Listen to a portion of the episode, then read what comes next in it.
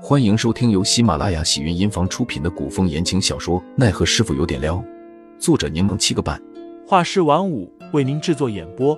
一场古言爱情、官场恩怨的大戏即将上演，欢迎订阅收听。第七十五章：奇怪的凌寒上。杜潇潇面露欣喜之色，说道：“既然这样，不如带上我和凌寒吧，我还没打过猎呢。”顺便问问齐远之去不去？陈云斌应了声。那我一会儿问问。可惜雷兄不去，我估计齐兄也不一定会去。他最近身体状态不好。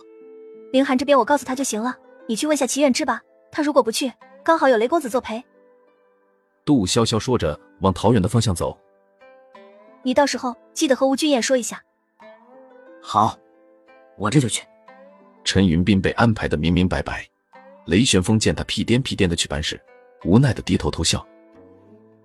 然而杜潇潇并未在桃园找到凌寒，杜潇潇十分意外，叫来小峰询问凌寒的去向。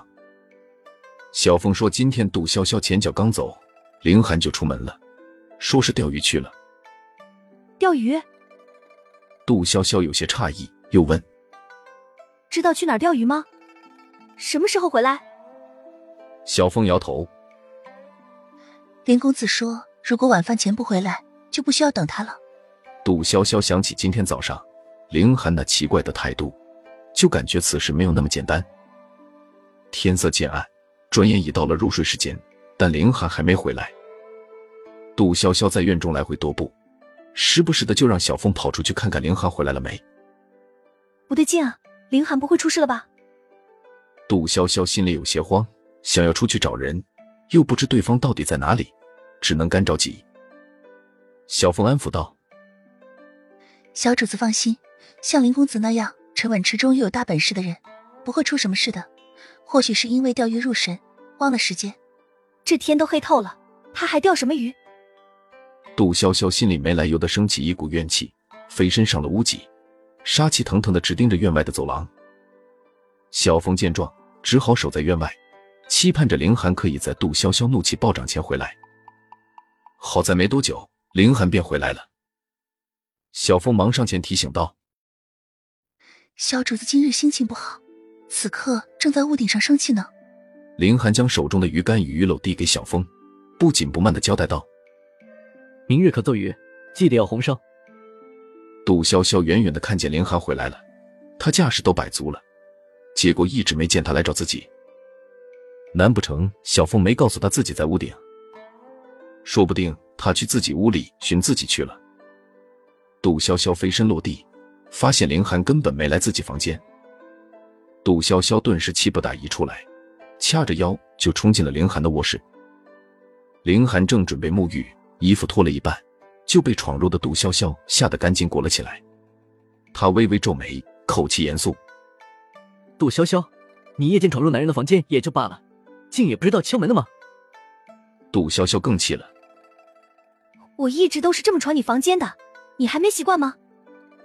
凌寒看着杜潇潇。再说了，你晚上进我房间不也不敲门吗？凌寒无语。杜潇潇梗着脖子。你干嘛不说话？你是背着我干了什么亏心事了吗？凌寒都被杜潇潇气笑了。我只是去钓鱼了。钓鱼？你钓鱼钓到现在？这都几点？不是，这都什么时辰了？你出门不也是从不交代去哪儿的吗？凌寒语气讥诮。就准你盛装出席去见贵人，就不准我外出钓鱼误事晚归。杜潇潇没想到凌寒的话对账还挺工整，弄得他忍不住回道：“什么盛装出席？